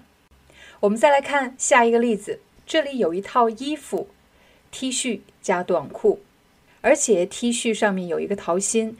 你觉得这套衣服适合成年人吗？我觉得这套衣服不适合成年人，这套衣服适合小孩子。你看，我刚才用的是我觉得，这是非常主观的，可能你和我的想法不一样。我觉得它适合。你觉得不适合是非常主观的。我们再来看，这套衣服适合上班穿吗？这套衣服不适合上班穿。这套衣服适合小孩子上学的时候穿。这套衣服适合运动的时候穿。这套衣服适合什么什么时候穿？在这里，我们做一个快速的对比。首先，大家要注意到，当你用“符合”的时候，符合要求、符合标准，这些都是非常客观的，也就是大家都是统一的。我不会管你喜不喜欢，不是你个人觉得怎么样，是非常客观的，大家都是这样的统一的标准。但是我们用适合的时候，一般是比较主观的。我觉得我适合什么工作？我觉得这件衣服适不适合某个人？现在我们来看最后一个词。合适，合适这个词非常的口语，它的意思也非常的笼统。这就意味着你可能在很多场景中都会听到这个词，但是它表达的意思是非常灵活的。比如，我可以说某个人很合适。如果我说某个人很合适，是什么意思呢？很可能是他适合这个工作，也可能是他符合这个职位的工作要求。任意一种情况，我都可以说，我觉得这个人很合适。我们觉得你做这份工作很合适。我们觉得你是这个职位的合适人选。下一个，这身衣服很合适。这身衣服很合适，有可能是衣服的大小合适，大小合适，刚刚好；也有可能是你穿着这个衣服，穿着这身衣服去参加婚礼或者去上班很合适。如果这身衣服不合适，也有两种可能：一种是太小了、太大了，又或者不符合公司上班的要求。这身西装太大了，不合适。我觉得你穿白色的裙子去参加朋友的婚礼不太合适，因为新娘的裙子也是白色的。下一个，你说这句话不合适，这句话不合适，有可能是你说的话在这个场合说这句话不合适。今天开会的时候，老板特别生气，他居然说脏话骂人，这样真的很不合适。你除了可以用什么合适或者什么不合适的句型以外，你还可以说合适的什么？比如我最近想搬家，正在找房子，我的朋友可能会问：你找到合适的房子了吗？什么叫合适的房子？就是我想要的，符合我的要求的，我想要的房子。你找到合适的房子了吗？如果我的朋友想请我吃饭，他也会说：“我们找一个合适的时间。”什么叫合适的时间？就是你也方便，我也方便，大家都方便的时间。我们找一个合适的时间一起去吃饭。最后。你们找到合适的人选了吗？合适的人选可以是这个人适合这份工作，也可以是这个人符合这个工作的工作要求。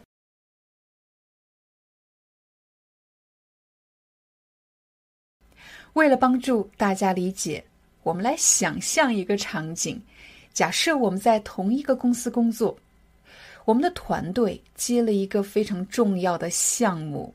截止日期马上就要到了，可是工作却迟迟没有完成。什么叫迟迟没有完成？就是这么长时间过去了，还没有完成。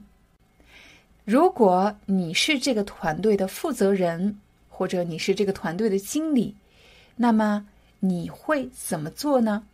我相信很多朋友可能想到了需要。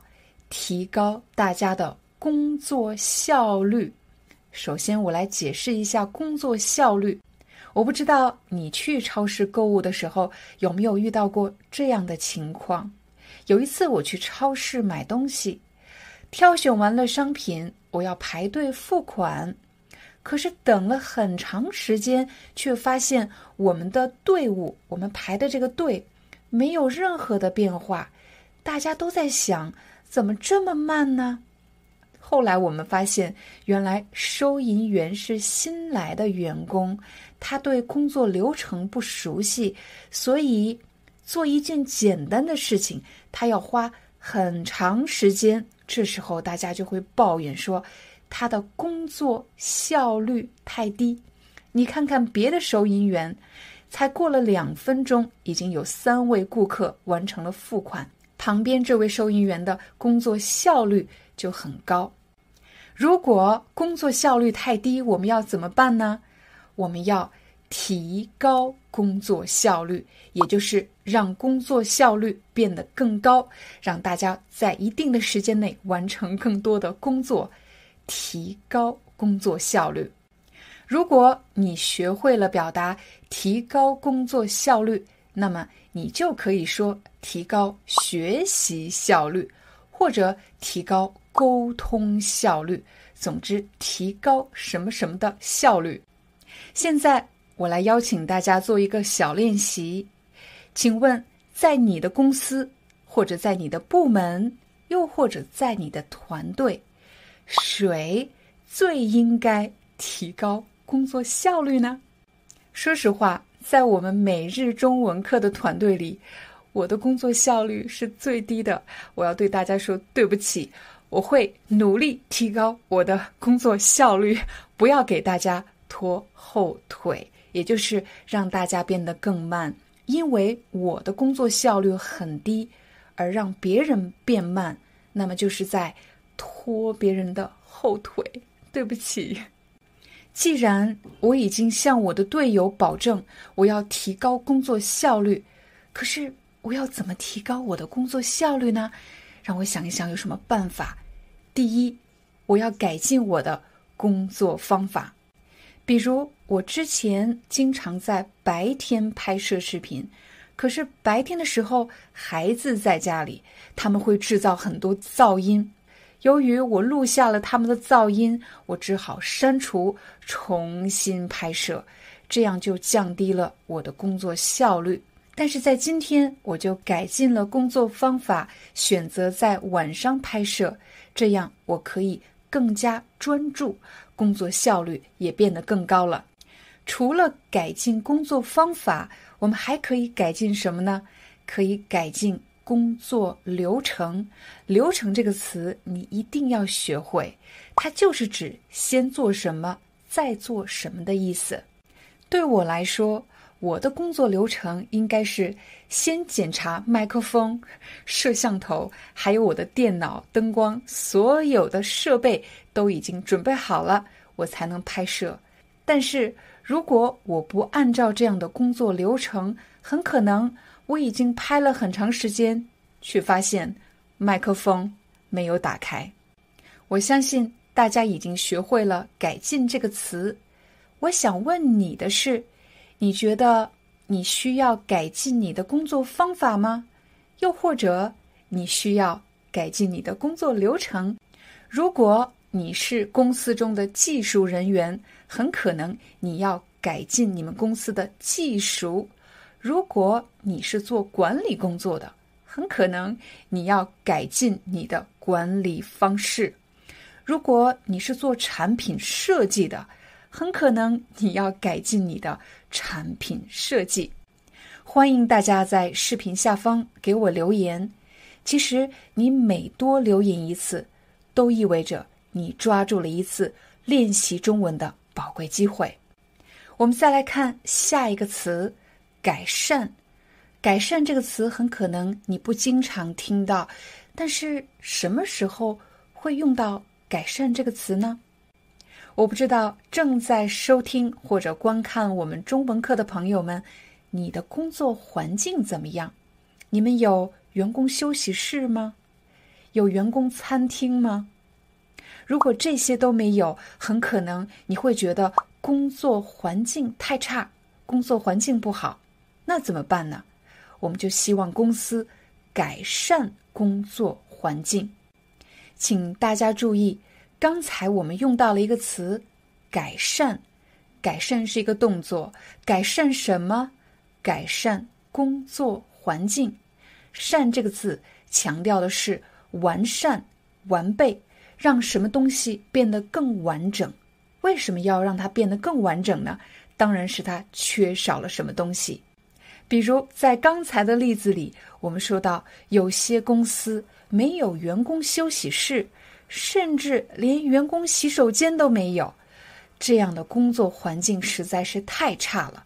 我们要改善工作环境，也就是让公司的设施变得更完备、更完整，从而可以满足大家的基本需求。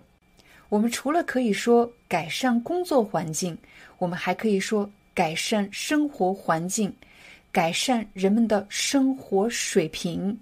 如果一个城市或者国家的生活水平太低，很可能是这里缺少基础设施，比如交通设施、学校、医院，又或者是缺乏资源，比如缺少粮食、缺少衣物。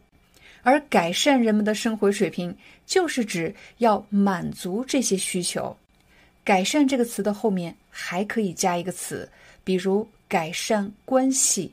如果在办公室同事之间缺乏沟通，造成了很多的误解，这时候大家很难在一起共事，很难在一起工作，很难在一起相处。这时候我们就需要改善关系，增进沟通。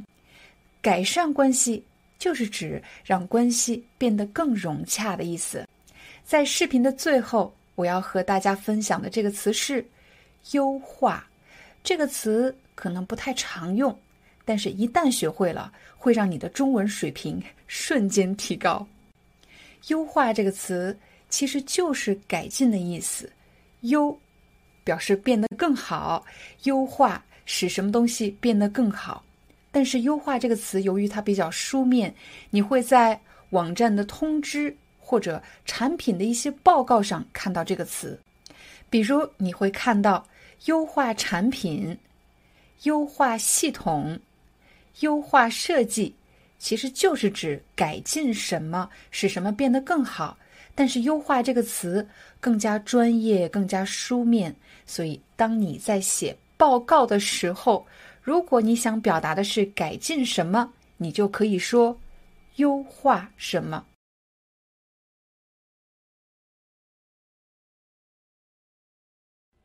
嗨，大家好，欢迎大家来到今天的中文课，我是你们的中文老师廖丹。在今天的视频里，我们将帮大家分析三个词：办法、方法和方式。这三个词有什么区别呢？怎么用呢？我来给大家一个情景，比如当我们的工作学习的压力特别大的时候。再加上缺乏睡眠，睡不好，到了第二天，我们就会变得特别易怒，容易发怒，容易发火，脾气变得特别暴躁。其实意思是一样的，就是缺乏耐心，容易发火，容易发怒。这时候我们就会问了：我该怎么办呢？我该怎么办呢？你有什么好办法吗？当我想知道怎么解决这个问题的时候，我会问怎么办？我想要的是办法，我想要的是解决这件事情的办法。那么，就让我们一起来想一想，有什么好办法可以帮助我们控制好自己的情绪，不要那么易怒呢？第一个办法是，我也可以说办法一。第一个办法是。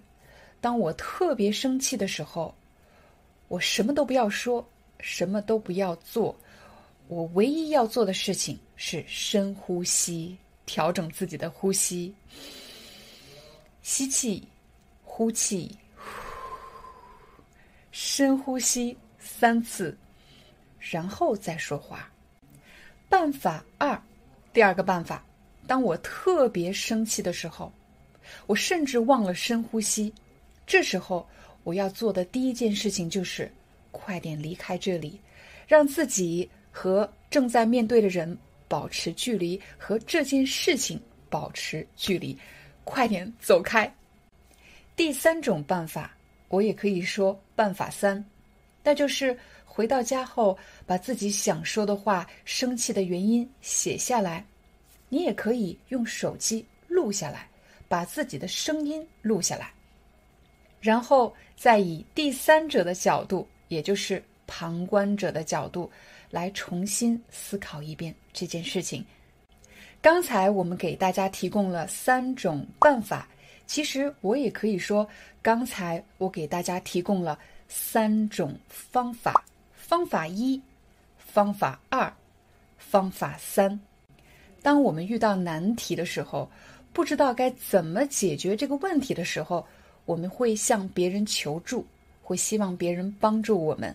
这时候你会说：“你快帮我想想办法，你快帮我想想办法。”但是我们从来不说：“你快帮我想想方法，你帮我想想办法。”方法这个词强调的是解决一件事情不同的路径。比如我在这里，我要去另外一个地方，我可以怎么去呢？我要想想办法。但是这里有三种方法：路径一、路径二，还有路径三，有三种方法来解决这件事情。比如，有的朋友在视频下方给我留言：“廖老师，有什么好方法可以学习中文吗？”或者。有什么好办法可以学习中文吗？这样的问题都是正确的。我回答：对我来说，有三种最常见的方法。方法一，你可以通过观看 YouTube 视频来学习中文。方法二，交一个中国朋友，没事找他聊天，用中文聊天，这也是一个好方法。方法三。如果你所居住的城市有中文学校，你可以到学校去学习中文。你可能会说，有些方法你已经尝试了，有些方法你还没有尝试过，有些方法适合你，有些方法不适合你。在刚才的例子中，你会发现“方法”这个词强调的是怎么样更快、更好的做一件事情。所以就有了这样的固定搭配，比如工作方法、学习方法。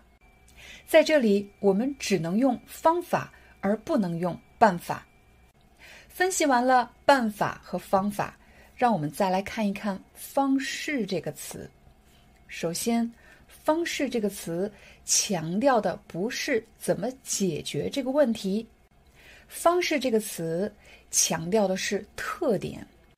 比如每个人说话的方式不一样，有的人说话的方式很直接，有的人说话的方式很委婉，他们两个说话的特点不太一样。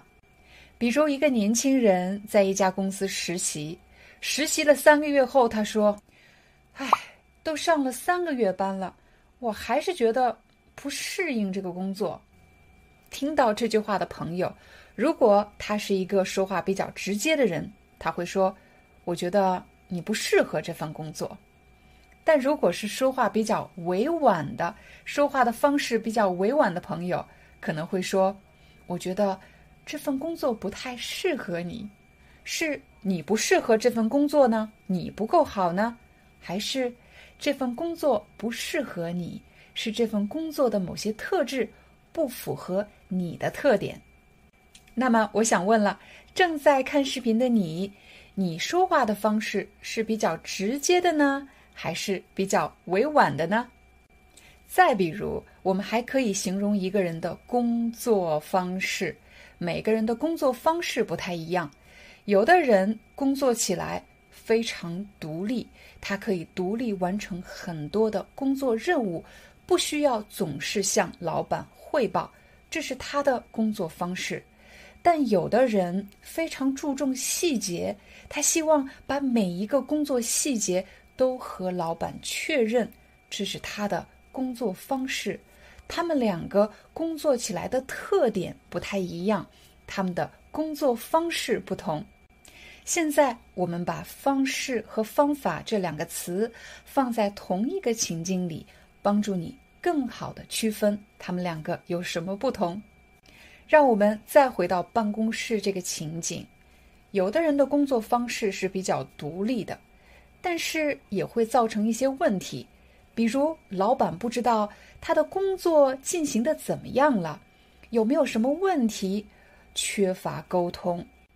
这时候老板可能会说：“小王啊，我知道你是一个工作特别独立的人，这点特别好。”只是为了方便我了解咱们的工作进度，可不可以每周给我发一封邮件，简单的汇报一下你的工作完成了多少，还剩多少没有做完？老板希望小王保持他之前的工作方式，他的工作特点不用改变，只是在方法上做一点点的改进。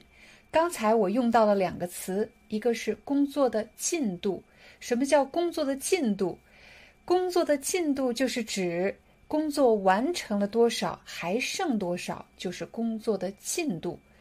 改进的意思就是指让什么事情变得更好，对一件事情做出改进，或者改进什么东西，比如改进你的工作方法。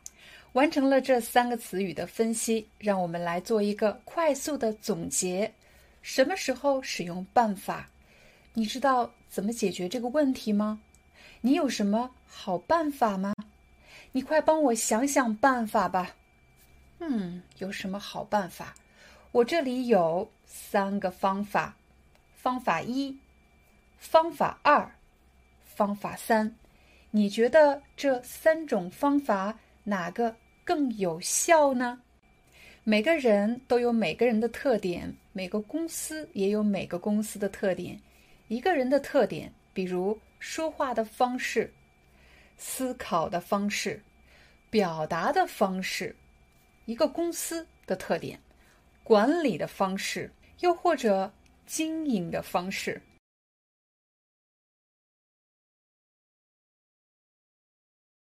我相信你一定认识“方便”这两个字，但是除了“方便”这个词以外，还有什么其他的词汇可以表达相同或者相似的意思呢？我们先来给大家一个例子，比如在中国最常见的支付方式，也就是付款的方式，是微信支付，人人都在用微信支付。大家为什么都选择用微信支付呢？因为它很好用，它很方便。我除了可以说它很方便以外，我也会说它很省事。省事，如果是北方口音，有可能加一个儿化音，特别省事儿。两个都是对的，特别省事。怎么省事呢？我指的是省时省力，它可以帮我节省时间。节省精力，比如很多人的手机上都下载了应用软件，应用软件其实就是 application。中国人有时候也说 app，一般是年轻人喜欢说 app。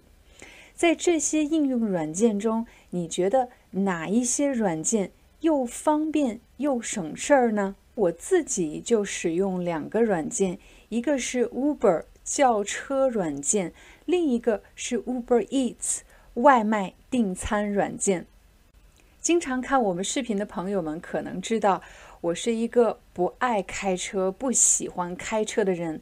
尽管我有驾照，可是我已经有十几年没有开车了。开车对我来说呢，是一个特别消耗精力、特别消耗时间的事情。所以呢，我就想找一个又省时。又省力的办法，那这个办法就是 Uber 网约车。所以我会说，Uber 这个软件非常好用，特别方便，因为它可以帮我节省时间，帮我节省精力，特别省事儿。再比如，大家的工作都比较忙，没有时间做饭。一想到做饭的整个过程啊，就觉得特别的心累，就是一想到就觉得好累。比如，如果我要做饭的话，我首先要去超市买菜，把菜买回来，还要洗菜、切菜、做饭。吃完之后呢，还要洗碗、打扫厨房，真的是又费时又费力。刚才我解释了费时。就是耗费时间，费力就是耗费精力。我们可以把它变短一点，又费时又费力。那有没有什么更省事的办法呢？那就是 Uber Eats。这不是一个广告啊，只是我给大家一个例子。所以你会经常听到大家会说这样的句子：什么什么东西又方便又省事。现在，请你想一想，在你的生活中。有什么东西对你来说又方便又省事的呢？比如对我来说，我们家有一个意大利式的胶囊咖啡机。我是一个特别爱喝咖啡的人，我每天都会喝咖啡。如果要我跑到咖啡店买一杯咖啡再回来继续工作，我觉得太麻烦了。但如果自己家就有一个胶囊咖啡机的话，就非常方便。又方便又省事。再或者，我每天骑自行车去上班。以前呢，我是挤公交汽车，可是呢，要走路到汽车站，还要等公交汽车来，到站之后还要走一段路，所以在去上班的路上浪费了很多时间。后来我改为骑自行车，我发现骑自行车呢，又方便又省事。一个东西非常方便，除了省时省力、特别省事以外，还有一种可能呢，就是它快。那我们怎么形容这种又方便又快呢？有一个词叫做“快捷”。我们在哪里会用到“快捷”这个词呢？比如说，每天你使用电脑，电脑上有快捷键。比如想复制什么东西，copy，复制的快捷键是 Control 加 C，这就是复制的快捷键。那我问你，粘贴的快捷键是什么呢？粘贴，粘贴，粘贴的快捷键是 Control 加 V，对吗？对，是 Control 加 V 是粘贴的快捷键。再比如，当你申请中国签证的时候，可能这个流程呢比较复杂，就是有很多事情需要你准备的。第一步、第二步、第三步、第四步，很多很多步，它的流程很复杂。这时候你就想问，有没有什么快一点的办法呢？这个时候你可以用快捷。有没有什么快捷的方法可以办理中国签证？再比如，我们开车的时候都会有 GPS，对吗？导航仪，导航仪会给你推荐好几条路线。比如有一条路线比较省，省什么？比较省钱。可能呢，路比较远，花的时间比较长，但是你缴的费是最低的，比较省钱。但也许你这个时候正在赶时间。你希望知道的是快一点的路线，就是那个快捷的路线。除了我们刚才提到的三个例子，快捷键、快捷的方法、快捷的路线，其实还有一个快捷是快捷酒店。什么样的酒店是快捷酒店呢？快捷酒店的意思不光是快啊，它其实是指经济型酒店。什么叫经济型的酒店呢？如果经济型的酒店在这里，那么再贵一点的、再豪华一点的，称为豪华型酒店。对于在外旅行或者是在外出差的人，很多人会选择便捷酒店。为什么呢？因为它是一个经济型酒店，这个酒店的费用不是特别贵，比较适中，比较适中，不是特别高，也不是特别低。比较适中，而且经济型酒店满足了一般的旅行者住酒店时的一些基本的需求。刚才你已经知道了方便，你也知道了快捷。其实又方便又快捷也是一个常用的表达，而且我们还可以把方便快捷变成一个词，这个词它就是便捷。便捷是什么意思呢？便捷就是方便快捷的意思。其实，在学习中文词汇的时候，大家可以想象成是一个混色的过程。比如，如果你想得到橘红色，那么你就需要黄色和红色，对吗？如果你想得到绿色，那么你就需要黄色和蓝色。你会发现在你混颜色的时候呢？你需要的是一些基础的颜色。当你要学习更高级的词汇的时候，你首先要掌握那些基础的词汇。比如，你想学习“便捷”这个词，你就首先要学会方便和快捷。而“便捷”的意思就是方便和快捷。我们要和大家分享的最后一个词，那就是高效。高效，效是表示效率，让你的工作或者学习的效率变得特别高。我举一个例子，比如现在很多人都喜欢听有声书 （audiobook）。有声书，我觉得有声书呢是一个非常高效的学习语言的办法。为什么呢？因为传统的纸质的书啊或者电子书，当我看书的时候，我必须把书拿在手里。我看书的时候就不能做别的事情。但是有声书就不一样了，我可以一边走路一边开车，同时还能听有声书。所以这样的办法对我来说是一个更高效的学习语言的方法。所以大家注意到了，我刚才说什么什么是一个更高效的学习方法，你也可以说什么什么是一个更高效的工作方法。大家可以试着用什么什么是一个很高效的学习方法或者工作方法，在视频下方造一个句子。比如对我来说，在一天当中，我最高效的时间段是每天的早晨和每天的晚上。为什么呢？每天早晨我刚起床，哎，昨天晚上休息得很好，所以精力充沛。这个时候我的状态是最好的，所以工作起来非常高效。我晚上高效是因为什么呢？是因为这个时候两个孩子都睡觉了。没有人打扰我，所以这个时候我的工作效率是最高效的。你在什么时候工作是最高效的呢？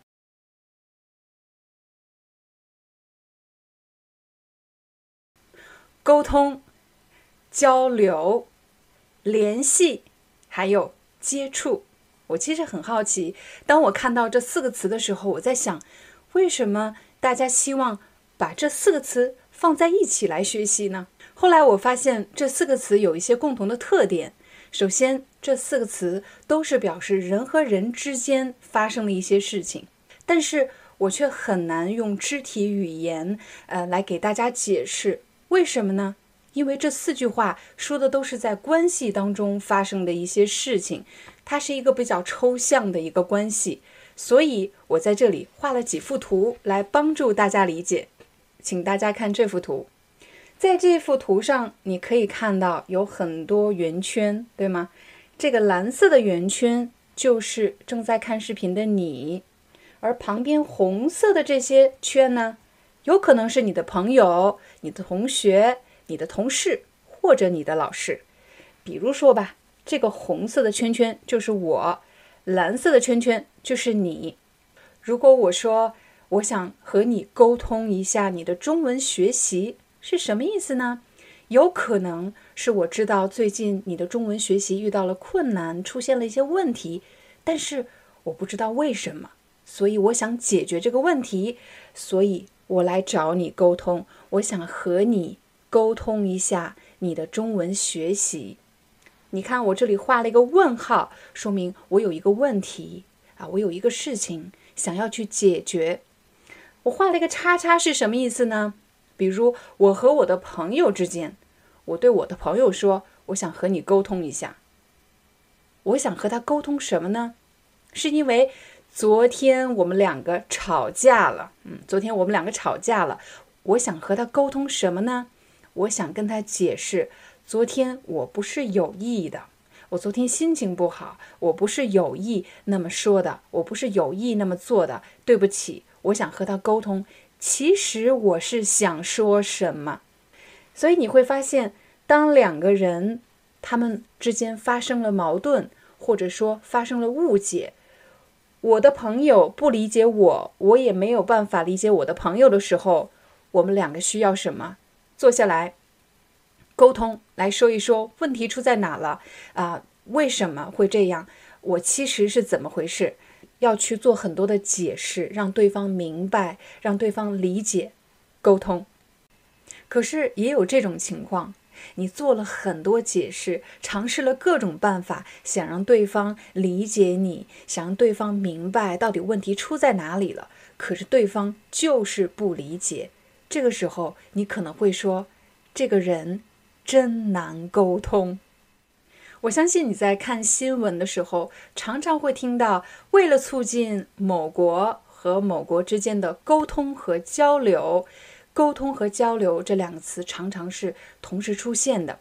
那么说明这两个词的意思应该不完全一样。如果完全一样的话，用一个就好了。为什么要用两个词呢？所以接下来我们来解释“交流”这个词的意思。这里有一幅图。蓝色的圈圈是你，红色的圈圈是我。大家可以看到，我画了一个虚线啊，一直走到了红色圈圈这里。红色圈圈呢，也有一个虚线，我画了一个虚线，也接触到了蓝色。如果一个人想和另外一个人交流，他的意思更多的是想了解更多的信息。比如我和你交流，是想了解在你的国家，大家一般学哪门外语呢？学英语还是学中文、学法语？那你和我交流，很可能问一些你想知道的问题，你想知道的讯息。所以我发现，交流的目的是让我们的世界变得更大，让我们获得更多的信息。也就是我想听听你是怎么想的，你也可以问一问我是怎么想的。我们纯粹就是交流，只是想知道更多，让自己的信息变得更大，让我们认识的更多，仅此而已。交流。下一个词到了联系，你看，这里还是你，这里还是我。有很多朋友在视频下方留言给我说：“老师，请问我怎么找到你？”其实你应该说：“我怎么和你联系？”比如你想和一个人取得联系，你要怎么和他取得联系呢？你可以用邮件和他联系，也可以用手机，也可以打电话和他联系，也可以写信和他联系，这些都是联系的办法。如果你想和我取得联系的话，可以通过。邮件写邮件的方式和我联系，这也是为什么在很多网站上你会看到联系我们，然后后面有一个电话号码联系，就是 contact，contact 的意思。除了刚才的打电话、写邮件，还有写信的联系方式以外，联系还有一个意思，请大家看这幅图。我们身处在社会中，你经常会遇到各种各样的团体。比如你在公司，你们有一个小的团体；你在学校有一个小的团体。那么我们希望这一个团体是什么样的呢？我们当然希望自己所在的这个团体，大家经常交流、经常沟通，而且互相帮助。那么这样的团体，我们就可以说它是一个联系非常紧密的团体，联系非常紧密的。团体，终于到了最后一个词。最近呢，我们经常用到“接触”这个词，尤其是这两年由于疫情的原因。在这里，大家看到蓝色的这个圈圈是我，蓝色的圈圈是我。